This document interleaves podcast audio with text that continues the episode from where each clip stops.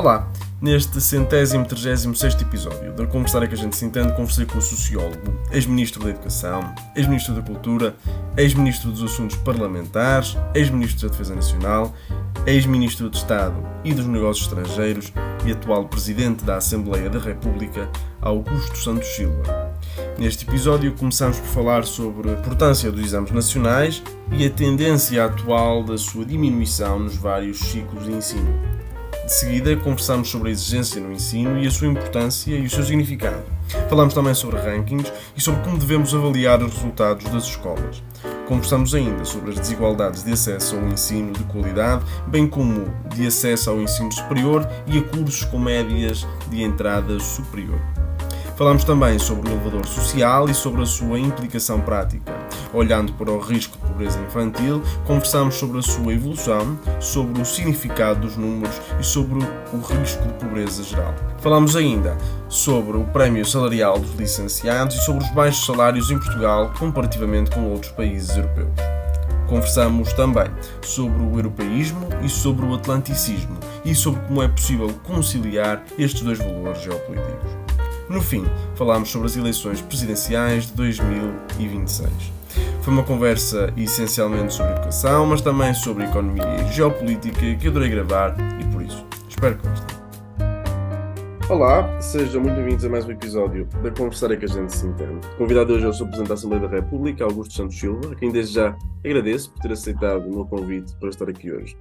Começaria esta nossa, esta nossa conversa por falar sobre educação. Foi Ministro da Educação entre 2000 e eh, 2001 e começava por olhar para a educação em si e para eh, o ensino, o ensino básico e, e secundário. Eh, tem sido, o que tem sido feito, o que vai ser feito nos próximos anos é uma redução do número de, de exames. O exame de matemática vai deixar de ser obrigatório, o que eh, provocou uma, uma resposta do Sr. Presidente da República que disse que poderia ser um problema a, a, a prazo.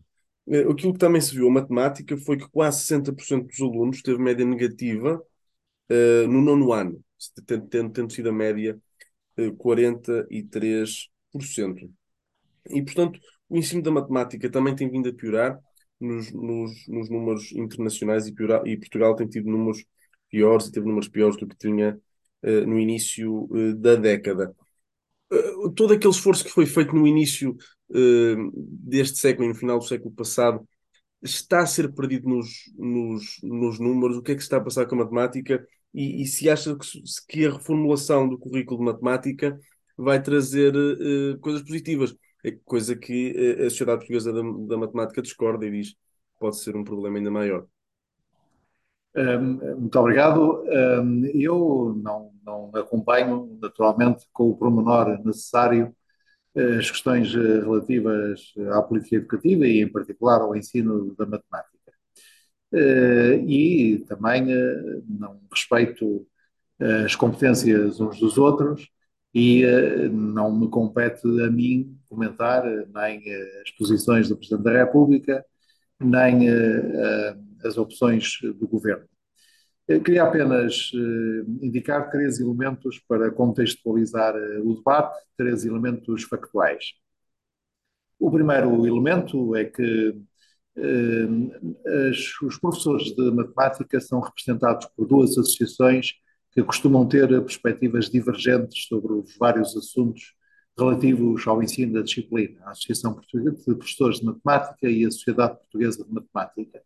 E, portanto, em cada tema é preciso terem atenção que uh, há posições normalmente distintas uh, apresentadas por cada uma destas associações de professores de matemática ou de matemáticos. O segundo elemento de informação é que é uma precisão. Uh, as pessoas, os alunos do ensino secundário, que têm matemática nos seus currículos, têm que ser aprovados a matemática para poderem passar de ano. E, portanto, quando se diz que o exame de matemática deixa de ser obrigatório, por exemplo, para alunos que frequentam os cursos eh, de economia no secundário, os cursos que preparam para a economia no secundário, isso não significa que os alunos possam terminar esses cursos com eh, negativa à matemática, reprovados a matemática. Significa, porque a classificação que determina se os alunos passam ou não e se passarem com que nota, é uma classificação que tem uma componente interna e, nos casos aplicáveis, uma componente externa por exame nacional. O terceiro elemento, ainda mais importante, eh, para efeitos de progressão de estudos, são as escolas superiores que definem quais são as formações que consideram essenciais para os cursos de licenciatura que oferecem. E, portanto, por exemplo, no caso das faculdades de Economia, não acredito que as faculdades de Economia deixem de exigir o Exame Nacional de Matemática para aqueles que queiram frequentar depois cursos de licenciatura em Economia ou em Gestão de Empresas, porque a matemática é um elemento essencial da formação desses cursos. Eh, com estes três elementos de precisão, eh, eh, o debate certamente continuará como tem continuado ao longo destes anos, eh, fazendo parte, aliás, eh, de um debate mais geral, que é o debate sobre a função, o papel e, a, e o peso relativo dos exames nacionais eh, ao longo da escolaridade obrigatória, que hoje inclui e vai até ao 12º ano de escolaridade. Como disse, e é aliás igual em todas as disciplinas do ensino secundário, é necessária a sua aprovação para ou a aprovação final para se passar ou para acabar o ano uh, e, e, o curso. Uh, a questão de não ser obrigatório o exame é meramente, possivelmente, um, um, um, objetivo, ou seja, sendo o exame obrigatório, funciona como uma espécie de objetivo a cumprir no fim, que não existindo, pode potenciar talvez até algum desleixo. Mas aí é que eu discordo de si, porque uh, na base dessa afirmação está o pressuposto de que as disciplinas só são importantes se tiverem exame obrigatório no não final uh, da escolaridade. Isso não é verdade, não é verdade. A educação física é importante, a educação musical é importante, as disciplinas ao longo do ensino básico são muitíssimo importantes e nenhuma delas tem exame uh, obrigatório até eh, ao nono ano de escolaridade, e uh, um, nas disciplinas do ensino secundário há muitas que não têm exame obrigatório, porque as, os alunos não fazem exames a todas as disciplinas que frequentam, mas o facto de ter exame ou não ter não significa por si só uma hierarquia do valor relativo das disciplinas. Aliás, essa é uma discussão geral. Há, há, uma, há toda uma corrente em Portugal mais em Portugal, aliás, que nos países mais desenvolvidos da OCDE, há toda uma corrente em Portugal que defende que devia haver exames em todos os fins de ciclo, há até quem defenda que devia haver exames uh, no quarto ano de escolaridade e que os exames são, digamos, uh, o alfa e ômega, a componente mais importante, a chave da abóboda da, da, do ensino e da aprendizagem. Eu devo dizer que não pertenço a essa corrente, que, aliás, é profundamente minoritária entre os Estados eh, que produzem mais resultados, melhores resultados em eh, educação na União Europeia. Não, não, não me queria prender muito na questão da obrigatoriedade ou não obrigatoriedade uh, dos, dos exames. Dizer, por exemplo, que exames de quarto ano eu ainda os fiz, acabaram recentemente, mas eu ainda fiz exames no, no, no quarto ano, daquilo que me recordo também não, não ficou nenhum trauma associado até aos dias de hoje que, que tenha, que tenha, que tenha prejudicado. Não sei que seja traumático. Há um, há um eh, entre as pessoas que defendem eh, exames ao longo de todo o percurso, há esta ideia de que quanto mais seletiva for a escola, mais eficaz do ponto de vista social eh, ela é. E eu acho que essa, esse pressuposto é completamente errado. Uh, quanto mais seletiva for a escola, ela será mais eficaz, mas do ponto de vista da reprodução das desigualdades. Agora, do ponto de vista da formação universal de todos, que é o objetivo da escolaridade obrigatória, uh, esse pressuposto está muito longe de ser verdadeiro. Então faço-lhe uma questão num dos primeiros episódios uh, do, do, podcast, o convidado foi o professor Nuno Crato, ex-ministro da Educação, e a frase do título na altura foi uh, a exigência é a maior aliada dos pobres. Concorda ou discorda? Eu não sei o que é que se quer dizer até porque exigência para mim há de significar uma coisa completamente diferente do que significa para o professor Nuno Grato, que é aliás um dos arautos dessa concepção eh, conservadora e da, da educação que acha que quanto mais seletiva for a escola, melhor ela é. A exigência da, do, do, da escola em Portugal, que aliás ela tem cumprida, e eu posso indicar-lhe com um número muito simples. Eh, quando eu fui Ministro da Educação, no princípio deste século, a taxa de abandono precoce em Portugal andava nos 40%, quase metade dos jovens entre os 15 e os 24 anos saíam da escola sem terem completado sequer o ensino secundário.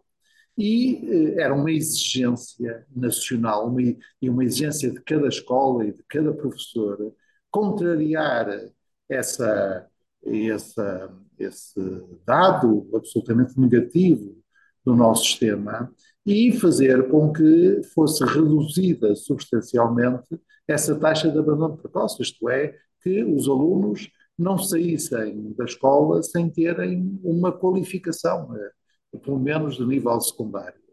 Hoje, essa taxa de abandono precoce está nos 6%, quer dizer, houve um caminho que o país fez, que as escolas fizeram, que os professores, as famílias e os alunos fizeram, tornando a nossa escola mais exigente mais exigente do ponto de vista da realização dos seus fins numa democracia, que é garantir uma formação básica a todos e garantir oportunidades de formação mais avançada possível ao maior número também possível.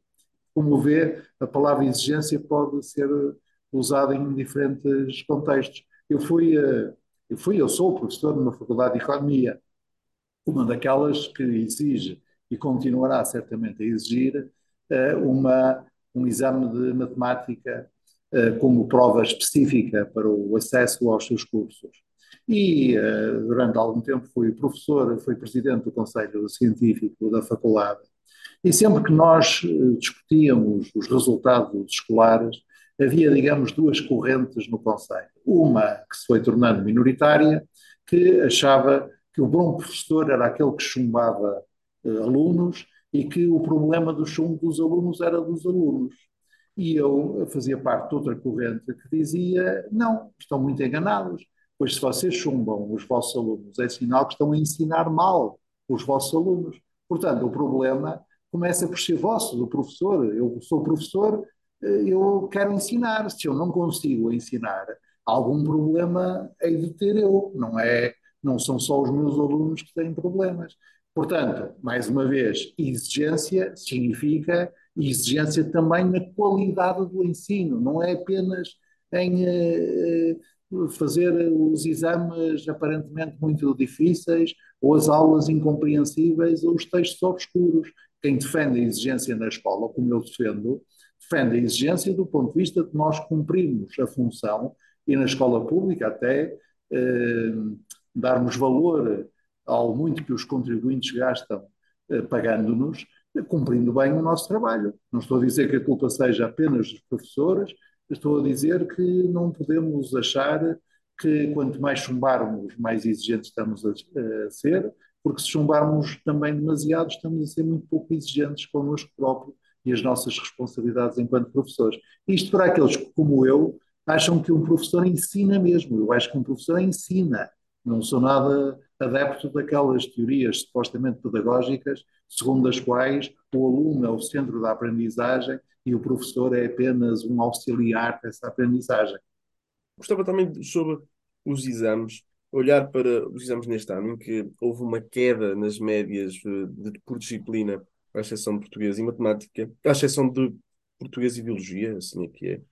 Todas, o resto, quase todas as disciplinas, houve uma, uma queda da média.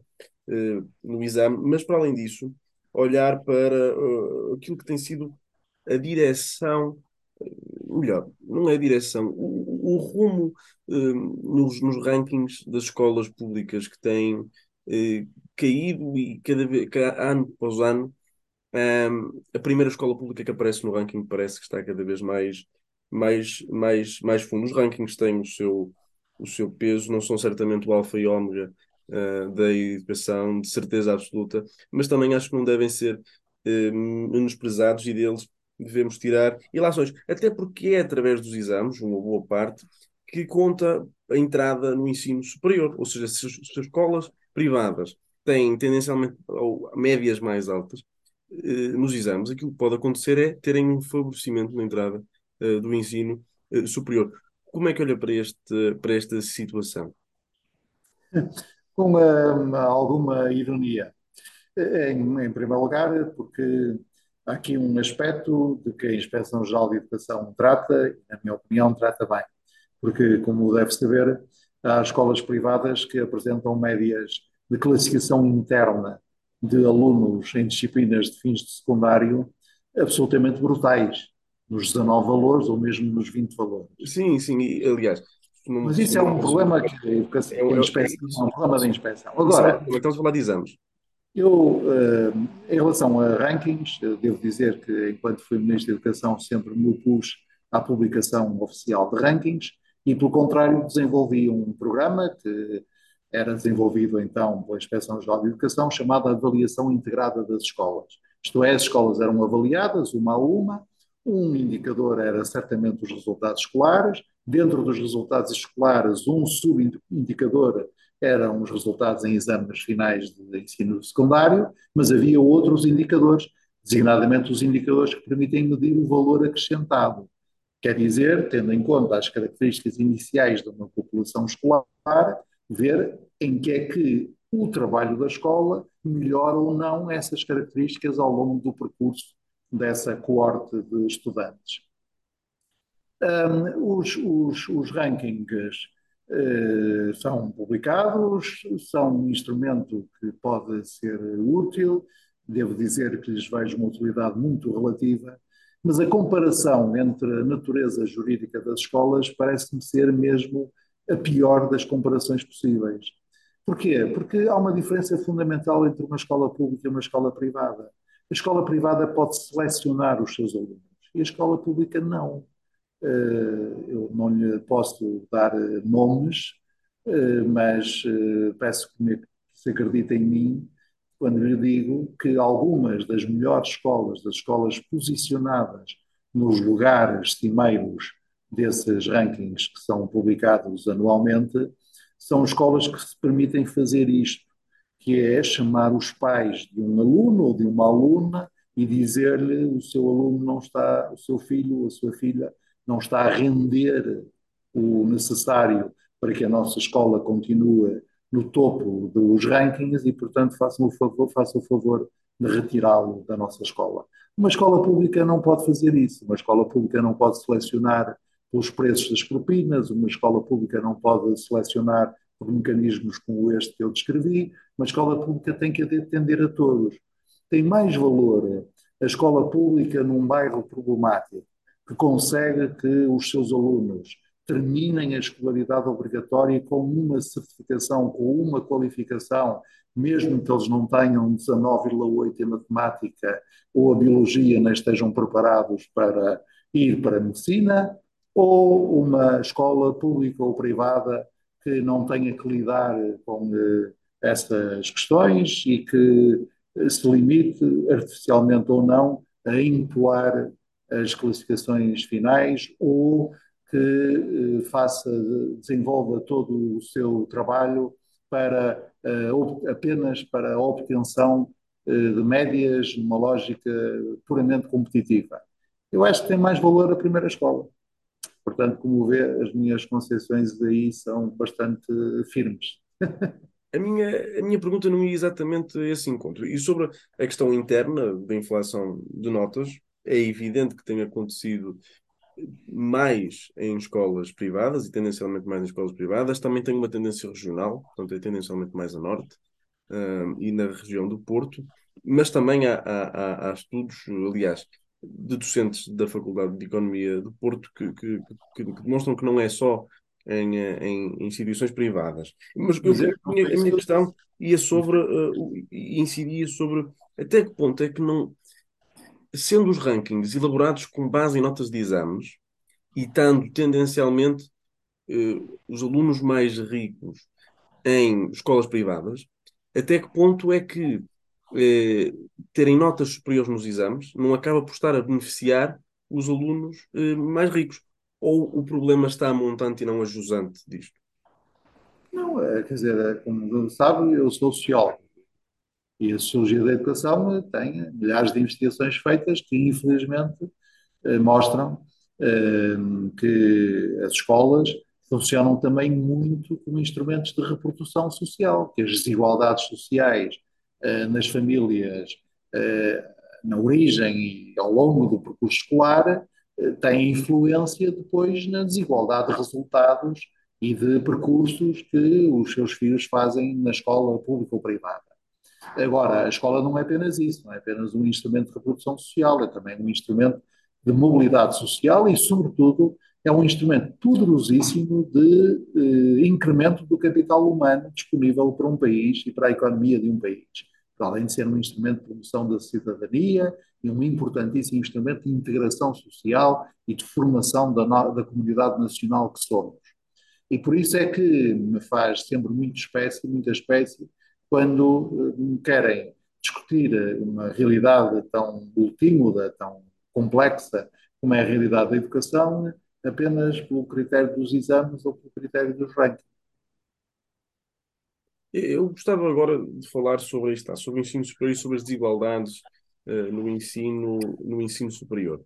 Uh, se olharmos, por exemplo, uh, para uns números que são apresentados pela Fundação EduLog, e eu devo dizer que boa parte dos números que vou apresentar nas próximas perguntas são esta da, da EduLog e da EduStat, e eu sou bolseiro da Fundação Dalmiro de Azevedo há já, há já quatro anos, e portanto fazer essa, essa declaração inicial.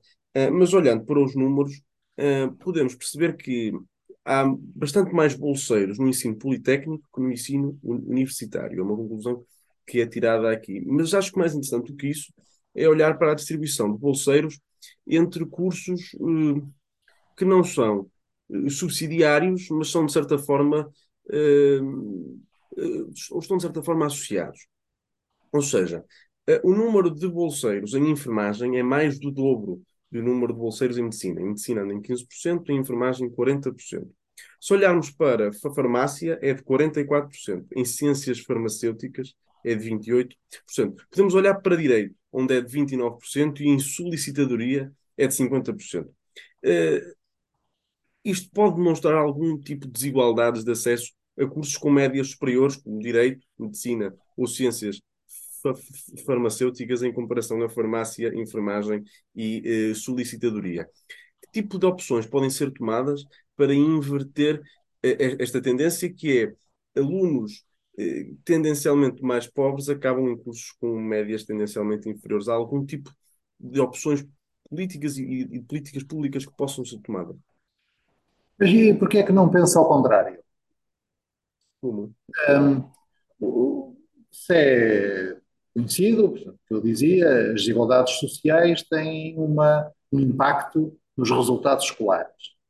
E eh, esse impacto não só se vê eh, no eh, trajeto eh, da escolaridade que se tem, portanto, na extensão da escolaridade que se consegue fazer, uns ficam, infelizmente, muitos ficam mesmo antes do 12 outros ficam do 12 outros ficam por formações superiores curtas, outras fazem formações mais avançadas, mas também essas desigualdades se vêem em função dos cursos superiores, das fileiras de ensino que se seguem, eh, seja em função do respectivo prestígio social, seja em função do nível da empregabilidade, seja em função das, eh, da exigência de uh, resultados uh, no fim do ensino secundário que esses cursos uh, colocam.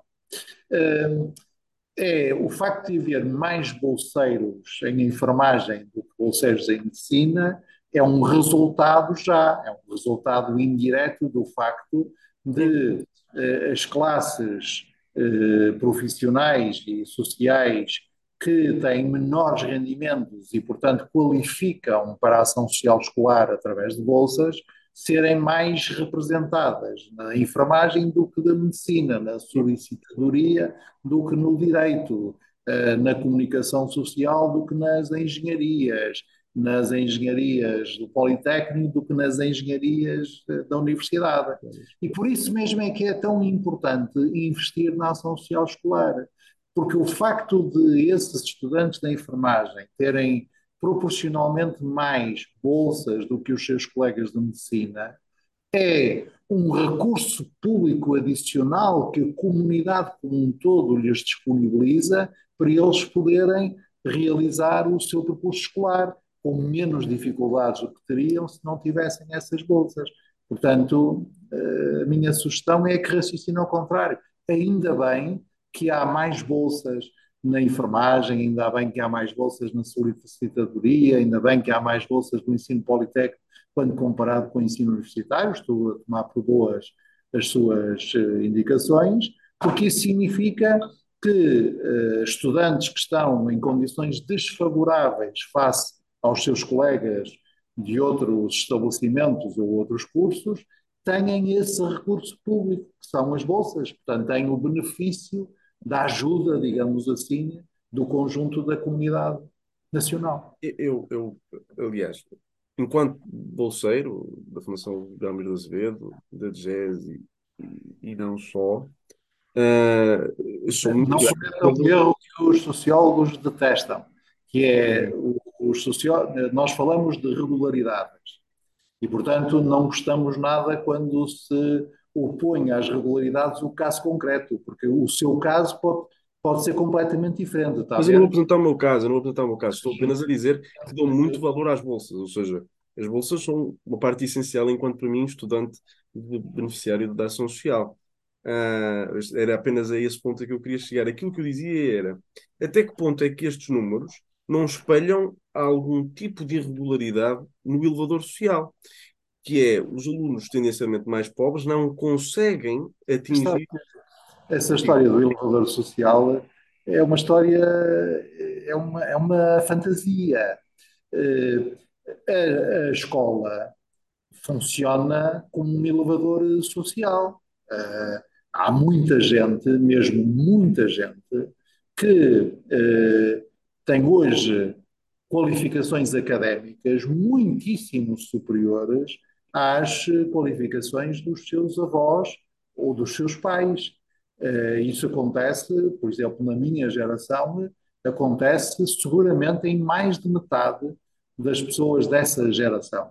Quando nós olhamos para a geração dos meus pais, portanto, para aqueles que nasceram nos anos 20 ou nos anos 30 uh, eh, do século passado, o nível de escolarização era baixíssimo. Aliás, para eles, a escolaridade obrigatória era quatro anos para os homens e três anos para as mulheres. Repito, quatro anos para os homens e três anos para as mulheres.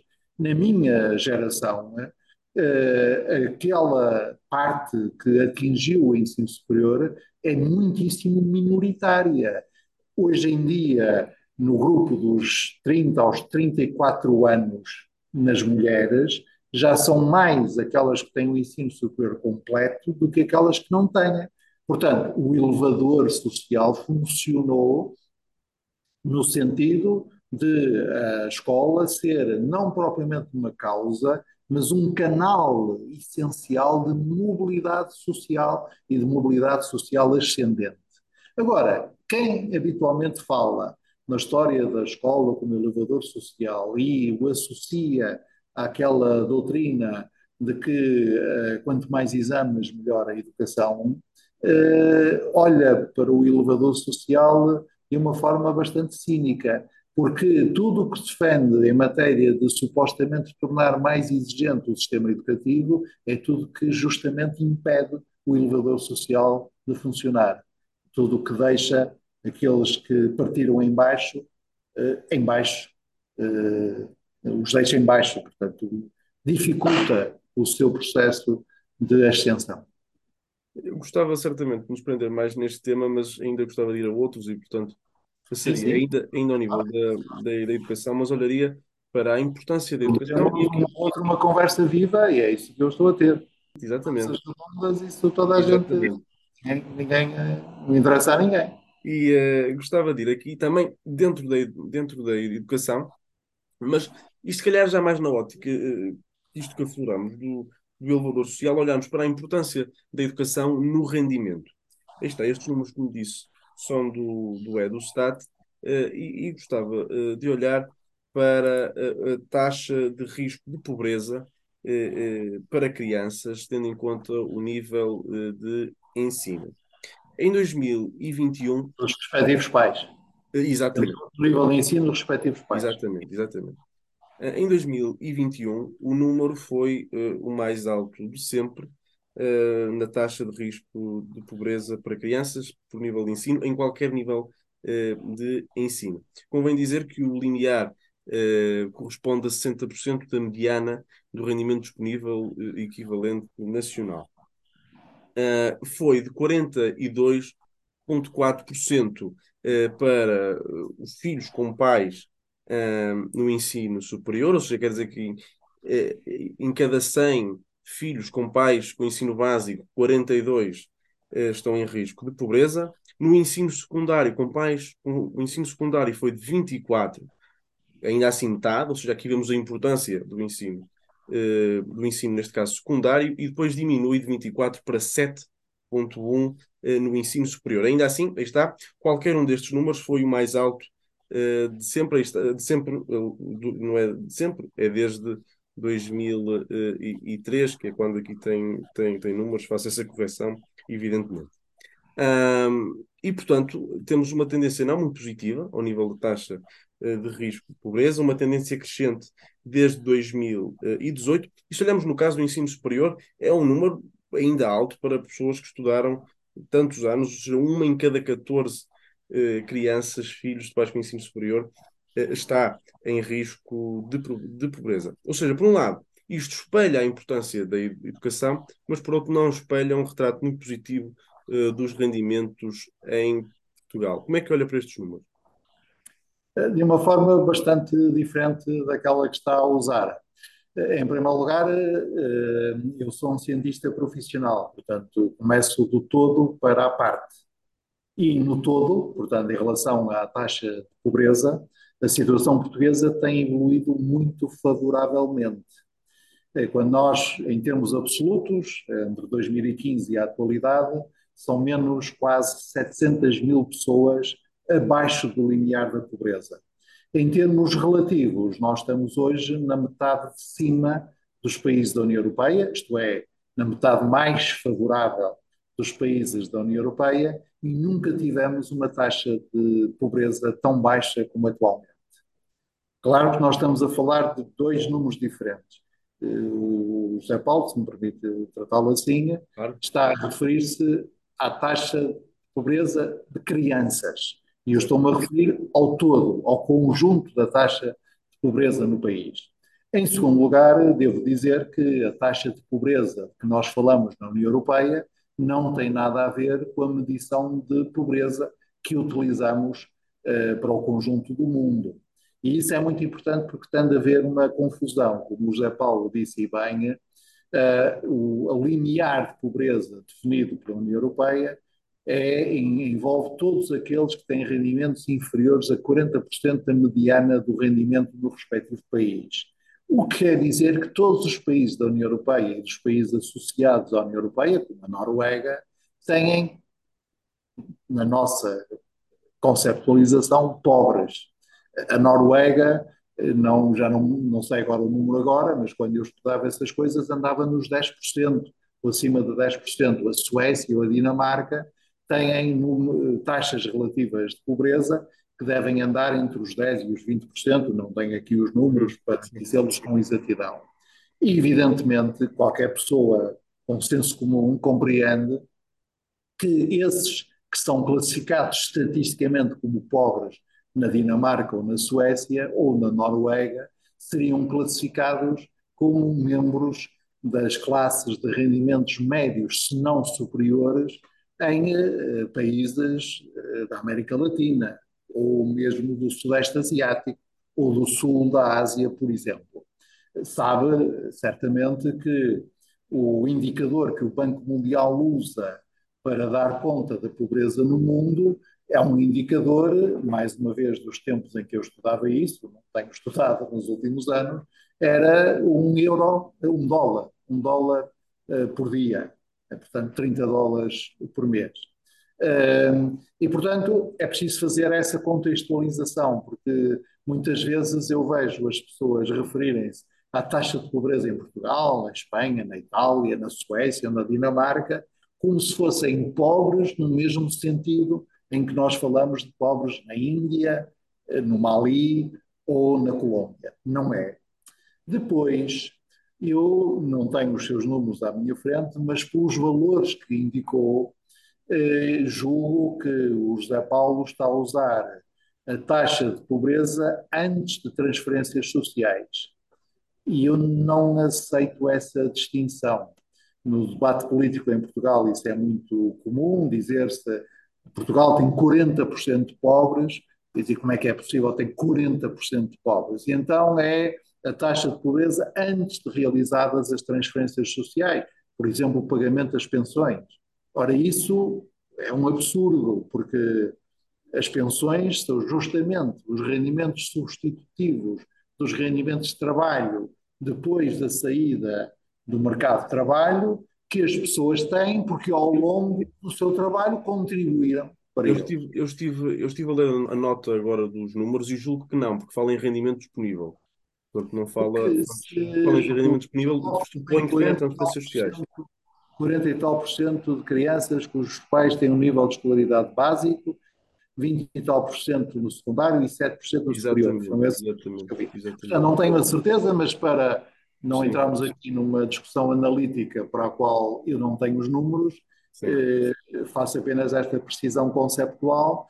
Quando nós olhamos para a taxa de pobreza, o chamado risco de pobreza da população eh, portuguesa, depois de contabilizadas as transferências sociais, ela anda hoje em um quinto da população, o que é eh, o valor mais baixo desde que há registros e é um valor que nos compara relativamente bem com os nossos parceiros da União Europeia. Dito isto, tem toda a razão na correlação que faz entre o nível de escolaridade dos pais e a pobreza das crianças. Por isso é que é muito importante nós generalizarmos, massificarmos frequências escolares cada vez mais superiores. De acordo com, com a parte que fez entre na questão de pobreza antes e após transferências sociais, não faz sentido olharmos para a pobreza antes das transferências das pensões, porque evidentemente são rendimentos de um trabalho passado e portanto que fizeram descontos para isso no passado, isso não faz sentido olhar. Faz, eu ao longo da minha vida desconto para a minha reforma e a relação, aliás, o palavrão técnico, como sabe, é a relação sinalagmática, isto é, eu recebi na proporção do que descontei. Exatamente, ou seja, não faz sentido olharmos para a pobreza uh, sem as, as, as reformas.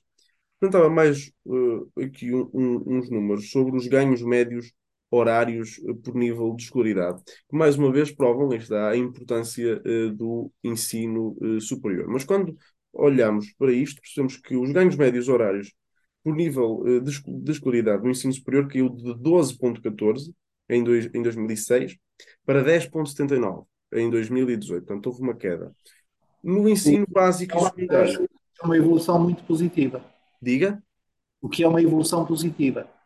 O facto de ter tido o chamado prémio eh, salarial do ensino superior é uma evolução positiva.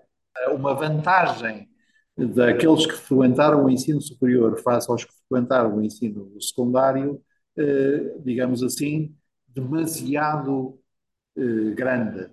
E o facto de ela se ter vindo a reduzir mostra uma redução do, eh, dos efeitos de desigualdade associados aos diferentes níveis de escolaridade e o efeito também que resulta da massificação, da progressiva generalização da frequência do ensino superior. O facto de eh, as qualificações superiores serem mais comuns retira a vantagem comparativa de as ter em relação aos outros. Mas isso é um efeito indireto de um resultado positivo que é essa generalização. É contraintuitivo, mas acredito em mim, é verdade. Eu, eu, eu, percebo, eu percebo esse, esse, ponto, mas por outro lado também não demonstra a incapacidade de, de um país pagar uh, salários mais altos aos seus licenciados. E vou aqui só apresentar mais uns números sobre o salário mediano, não sobre o salário médio, que eu acho. Preciso o país pagar. O país, enquanto. E sou um pouco mais liberal que o meu amigo. Tenho, um tenho dúvidas que seja possível. Posso, pode, pode ser só, e é só pelas palavras. Porque vejo muitas vezes essa discussão em termos que me parecem profundamente incorretos e até um pouco, eh, não quer dizer ofensivos, mas pouco respeitadoras eh, dos jovens. Ouço muitas vezes falar nos baixos salários dos jovens, como se os baixos salários dos jovens fossem determinados pelo Estado, que se que os salários fossem regulados por uma decisão do governo, qualquer que ele fosse, e que os jovens fossem apenas uns sujeitos passivos, quer dizer, os objetos de decisões de outros.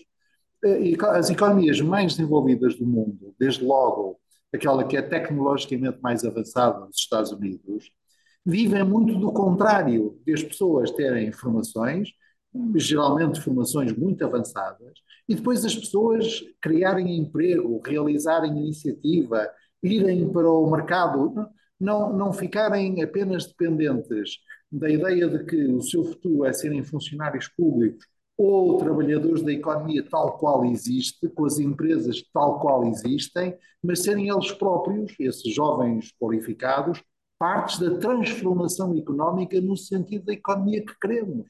Estamos, estamos profundamente de acordo quanto a isso, mas acho que isso também tem uma consequência que é, eh, se calhar, então quando os salários eh, médios aumentam, ou quando, durante uma legislatura, ou quando a economia cresce, eh, isso também não deve ser oferecido como um número positivo para um governo ou para um executivo, mas, mas não podemos falar de país enquanto não estou a conversa consigo para defender ou para atacar o governo. Eu também não.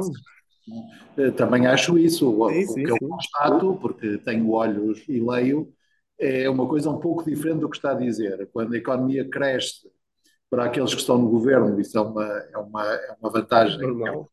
É um mérito do governo, para aqueles que estão na oposição, é cresce apesar do é governo. Apesar do... Mas quando cai, eh, para a oposição já é resultado do governo e para o governo já não é uma responsabilidade sua. Portanto, é a prática política. É uma conversa que não é essa é conversa política, apenas que é evidente uh, primária, não é? Que, que os salários em Portugal são uh, mais baixos uh, que, se calhar, países mais desenvolvidos da Europa.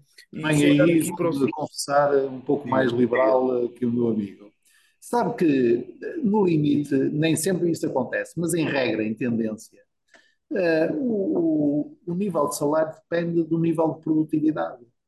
O fator mais importante é a produtividade, por isso, aliás, é que nós devemos evitar uh, intervenções de natureza, sobretudo ou puramente administrativa, uh, nos salários, é como nos preços dos bens, devemos abster-nos disso, porque se não houver, vamos a falar a, a Herman José, substrato uma economia que alavanque esse nível de salarial ou esse preço de bens, eh, do ponto de vista económico, os mercados vão nos castigar.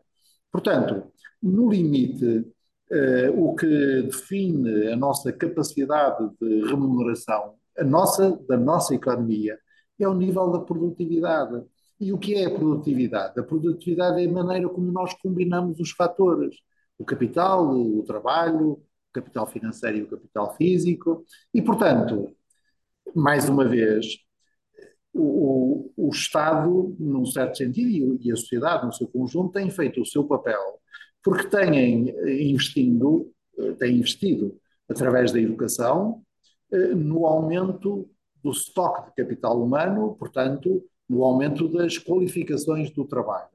E, portanto, nós talvez tenhamos que ver na nossa disponibilidade em capital e, sobretudo, na organização do trabalho e na gestão das empresas, eh, talvez os obstáculos que ainda tenhamos a que o nosso nível de produtividade aumente.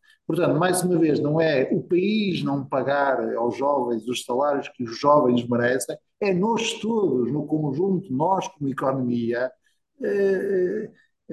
melhorarmos o nosso nível de produtividade para que a sustentação dos salários, dos aumentos salariais, seja real. Sim, é evidente que depende do nível de produtividade. Aliás, que está desfasado do aumento do nível da escolaridade, mais ou menos desde o início uh, do século. Eu também não, não, não me queria aqui. Mais um argumento a meu favor, for o meu argumento. Isso. isso Porquê é que a produtividade do trabalhador português é X uh, na economia portuguesa e é Y, sendo Y maior que X, por exemplo, na economia alemã? Não é propriamente por características intrínsecas do trabalhador português. Não, em nenhum momento isso foi dito. Muitas vezes o trabalhador português que está na economia alemã tem menos qualificações escolares do que o trabalhador português médio que está hoje em Portugal. Portanto, provavelmente temos que ir procurar noutros fatores que condicionam a produtividade.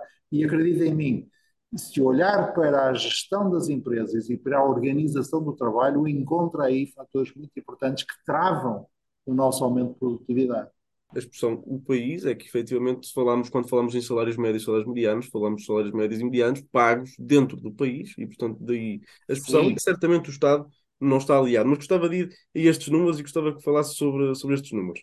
Sobre o ensino, o ensino, sobre o salário médio, mediano, no ensino superior, e não falo em salário médio, o salário médio é influenciado uh, pelas desigualdades, e se for, chegamos para o salário mediano, olhamos para onde está uh, o percentil 50 uh, da, da população, até porque o salário médio é mais influenciado por salários superiores do que inferiores, porque os salários inferiores estão limitados por um salário mínimo.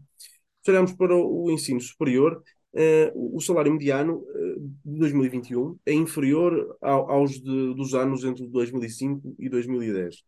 Em 2021 era de 1.233 euros por mês, olhando a 14 meses o ensino básico, uh, se olharmos para o, ensino básico, em 2021 era de 668 euros mês, a 14 meses. Uh, o que, como podemos ver, era mais ou menos igual ao salário mínimo, que era 665. Em 2015, o, no, no, ensino básico, uh, ou com a, a, população com ensino básico, tinha salários de 528 euros mês, aí está mais ou menos muito próximo do salário mínimo, 505 euros por mês. Ou seja, a evolução uh, do salário mediano da população com ensino básico uh, está muito próxima da evolução da população com o salário mínimo, ou seja, é apenas empurrado pelo aumento administrativo do salário mínimo, não há capacidade de criação de salários melhores para esta faixa da população. Uh, no ensino superior, não são salários particularmente altos, como se percebe, uh, 1.233 euros por mês já enunciou alguns para si são entraves essenciais para salários mais altos em eh, Portugal. Eh, aliás, isto mais uma vez prova a importância do ensino superior. Mas aí está, podemos perceber aqui que, o, que tem havido intervenção administrativa do Estado para o aumento eh, do salário mediano, no caso. Do, Não, do salário mínimo no caso, coincide com o salário mediano mais ou menos no, no ensino básico. A iniciativa do Estado, nos Estados europeus, em, eh, nos Estados Unidos não há salário mínimo, eh, não há retribuição mínima mensal garantida, mas na generalidade dos países europeus há o salário mínimo, o salário mínimo resulta de uma fixação administrativa por parte do Estado. Na lei portuguesa é um decreto-lei do governo em funções. E é esse porquê? Porque é o que nós consideramos a base de dignidade mínima. O facto de o salário mínimo ter aumentado, porque o nosso salário mínimo era baixíssimo, e aliás continua a ser, ainda estar na metade de baixo da União Europeia, o facto de termos aumentado o salário mínimo bastante por uma política muito voluntarista nos últimos anos, fez com que o salário mínimo se aproximasse do salário médio, mas garantiu que o salário mínimo uh, o aumento do salário mínimo retirasse muitos dos chamados trabalhadores pobres. E isso que nos parece uma contradição nos termos, que é uma pessoa trabalhar e mesmo assim estar abaixo do limiar de pobreza. Assim acho que são 10%. Agora, nós não podemos fixar administrativamente salários médios, não podemos fixar administrativamente salários medianos. Isto seria um contrassenso do ponto de vista estatístico. Portanto, mais uma vez, eh, nós precisamos, isso é peço desculpa de ser assim tão veemente, mas quase que é uma uma obsessão da minha parte. Nós precisamos que este aumento extraordinário de talento que nós temos tido, este aumento extraordinário de qualificação do nosso capital humano, que resulta deste processo de universalização da escola básica, massificação da escola secundária e generalização da escola superior que temos tido ao longo dos últimos, digamos, 30 ou 40 anos em Portugal, que esta multiplicação do talento permeia, penetra na nossa sociedade e na nossa economia. E temos tido essa barreira. E eh, uma política pública digna desse nome deve procurar perceber como é que a gente quebra essa barreira. Eh, como é que nós transformamos o output, por exemplo, da universidade, num input da economia. Eh, e, e para isso nós precisamos muito de novos empreendedores, precisamos muito de novos inovadores, nós, e, e não é um pleonasmo, precisamos muito de novos quadros, de novas culturas organizacionais, de novos eh, métodos, temos que combater o rentismo na, na, gestão das nossas empresas, que, como se vê, aliás, pelas notícias de jornal, eh, num e noutro caso até assume formas de delinquência. Eh, precisamos que as nossas empresas e a nossa administração pública valorize mais os, os quadros e precisamos que os nossos investigadores se transformem também em criadores porque é isso que acontece nas economias mais avançadas com as quais nós nos queremos comparar, com o Canadá, com os Estados Unidos, com o Reino Unido, com o Japão, em que as pessoas não estão paradas à espera que o Estado lhes bata a porta e lhes diga: Eu agora tenho um emprego para ti, agora vou aumentar o teu salário. Até fui, peço desculpa, mas até foi assim eh, muito quase, parecia que estava a fazer um comício. Peço desculpa, não era esse não, o tom. Foi, foi o. Deixei-me voltar. Esse, esse problema é um problema já vem de há duas décadas, que é a produtividade não aumenta ao nível da escolaridade. Essa geração resolveu. Está a ver? Eu estou aqui a picá-lo, mas estou a picá-lo uh, de propósito. Sabe, sabe que é um, é um ónus, é um ónus pesado. Se, se, se, ficam à espera da minha geração, a minha geração já não vai lá, já, eu já vou a caminho dos 70, você é que vai a caminho dos 20, vocês é que têm que espero, pôr ao caminho. Espero, espero que sim, uh, mas espero que seja possível. Mas a verdade é que há 20 anos que isso assim acontece e ainda eh, não há panaceias, mas, mas não tem conseguido. Não há panaceias, mas há o, aquele processo da tentativa, da tentativa e erro de, de fazer Eu... as coisas eu gostava que tivéssemos tido mais tempo para ir uh, às relações externas de Portugal. Ficamos sem grande tempo para isso, mas não resisto a fazer uh, uma pergunta uh, sobre aquilo que é a posição de Portugal no mundo e na Europa. Historicamente, Portugal é um país com uma vertente atlântica. Se olharmos sempre para o Atlântico, foi assim durante o século XV, XVI, XVII olhávamos para o Atlântico e foi aí que encontramos o nosso, o nosso crescimento. Hoje, e a partir da entrada na União Europeia, do século XX, eh, Portugal é europeísta e tem uma vertente da Europa e olha para, para, para a Europa como se estando na Europa o seu, eh, o seu futuro. O europeísmo acabou por matar o, no, o nosso atlanticismo ou é possível, Não. dentro da União Europeia, continuarmos a ser atlânticos, mesmo sem o Reino Unido? Temos que. É, é muito simples uh, e vai ficar estarrecido com a minha resposta. Portugal é um país europeu aberto ao mundo, é um país que vale na Europa o que vale no mundo e vale no mundo o que vale na Europa. E, portanto, o que aconteceu, eu reconheço que, que desde 1974 o país, com o fim do seu império colonial, obsoleto, de, ao eh, voltou à Europa e durante ali eh, alguns anos centrou-se muito na Europa. Mas essa questão está resolvida eh, desde os anos 90. Portugal é um país europeu, Estado-membro da União Europeia, é um país atlântico, membro da Aliança Atlântica, e é um país, é um dos países europeus com maior facilidade de relação e diálogo, seja com a África subsaariana, seja com o Norte da África e o Médio Oriente, seja com a América Latina, seja com o universo anglo-saxónico muito importante. Portugal é um país europeu aliado muito próximo do Reino Unido e dos Estados Unidos.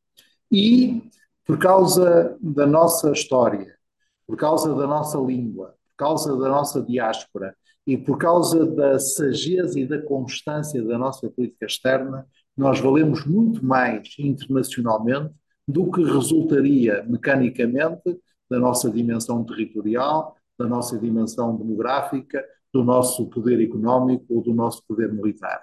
E é esta arte que Portugal tem sabido cultivar ao longo da sua história e que vai continuar a cultivar, não tenho a mínima dúvida sobre isso.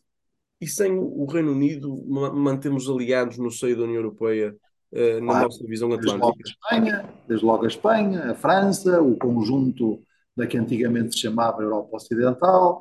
Temos muito boas relações com os países nórdicos, com os países do leste.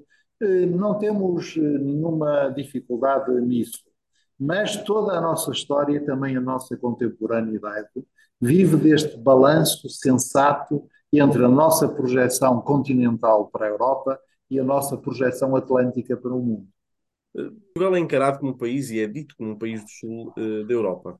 Uh, Portugal é mais um país do sul da Europa ou da Europa Ocidental? É, nós uh, não usamos há muitos anos a expressão Europa Ocidental, porque a Europa Ocidental era por contraposição à Europa do Leste. A partir do momento em que se deu o fim da Guerra Fria e a transição da Europa do Leste para as democracias e depois o alargamento da União Europeia, essa distinção Ocidente-Oriente-Leste deixou de fazer grande sentido. Ela regressou um pouco nos últimos anos por causa das diferenças de concepção do Estado de Direito, da política de migrações, mas isso levar-nos-ia para outra conversa. Sim. Só antes das duas rubricas, uma última questão.